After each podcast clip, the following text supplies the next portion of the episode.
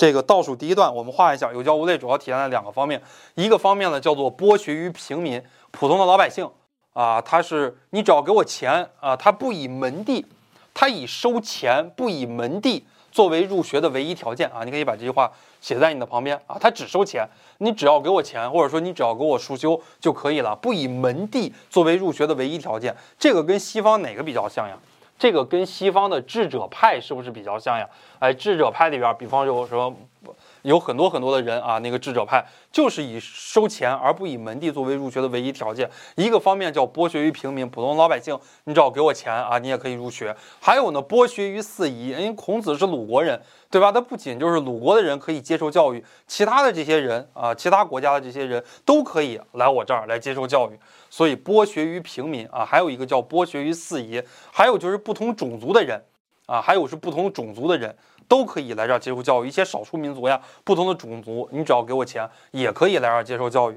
这是孔子有教无类的两个方面啊，一个是剥削于平民，一个是剥削于四夷啊，收钱，但是不以门第啊作为入学的条件，而且不分年龄啊，这个不分区域都可以来入学。那么你只要有一个什么样的东西啊？四十三页啊，第二段大家画下来，你只要有一个束修就可以了。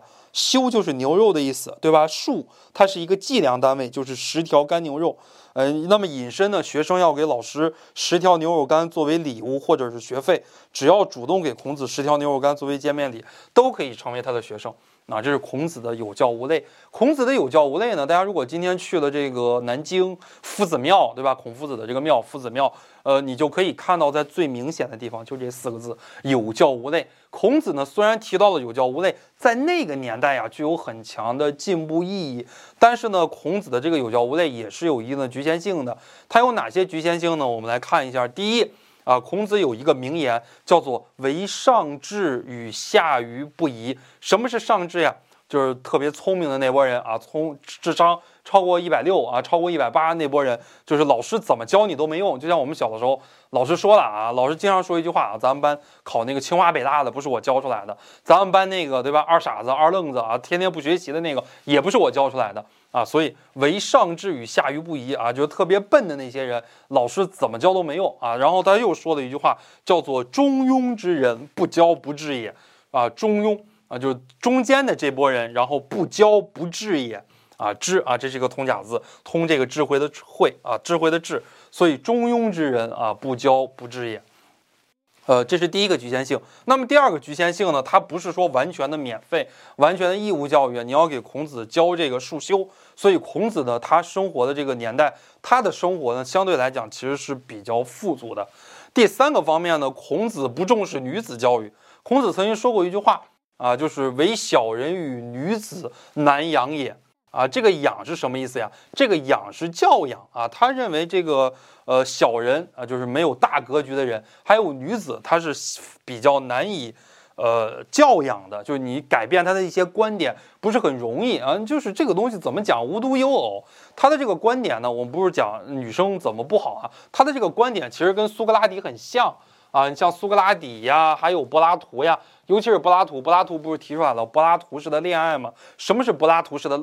恋爱就是男子和男子之间的神交，这个叫做柏拉图式的恋爱，不是说我们今天啊，你一个女生跟你讲，我要跟你谈一场柏拉图式的恋爱，对吧？我们只只有精神上的这个恋爱，我们完全没有这个肉体的接触，并不是这个意思啊。因为那个时候在古希腊，大家都会到这个广场里边去辩论。啊，女子在家啊，可能就做一些家务，或者说做一些其他的事情。男子跟男子之间的辩论，男子之间的男子他水平相对来讲就比较高，很每天都在不停的辩论，不停的辩论。你像苏格拉底、柏拉图，就是把整个广场上所有的人都辩论一遍啊，所有的人都给辩论赢了啊，他们都赢了别人，然后柏拉图还有苏格拉底他们才回家。所以男人在那个年代他是找不到对手的，就是你找自己家里边的老婆啊，或者说。找这个女子啊来辩论，你是找不到对手的，所以也是一个特定的历史时期啊。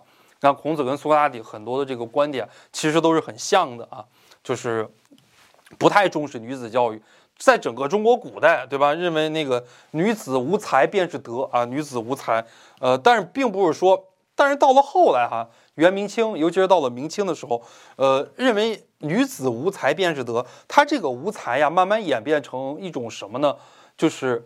外显的一种才能，并不是说女子就是指裹脚，对吧？只有这些陋习，完全不读书啊，完全不接受教育，这个也不对啊。我们说女子的无才，她是无那种外显的才，她有哪种才呢？她有那种内秀的才。哎，我们今天说一句话啊，说这个，哎呀，这你老婆长得真漂亮，对吧？哎，上得了厅堂，下得了厨房啊，这你说你老婆真好啊，你这个不是夸人家老婆，这个在中国古代你是骂人家的。啊，为什么呢？人家老婆就是这个下得了厨房就可以了，上得了厅堂。因为在中国古代，女子是不能随便抛头露面的啊，不能说主持一个家里边的大事呀，或者说主持国家的大事，这个肯定是不行的。所以女子的话呢，最好是内秀一些。在中国的这个传统里边呢，我们培养的是一种什么呀？我们培养的是一种小家碧玉式的一种女人。哎，我们一现在就是一说啊，你这个是吧，闺女。长得真漂亮，对吧？刚一出阁，刚一十八岁啊，大家闺秀。你说这个词的话，其实你是哎，放在中国古代，你是在批评人家的。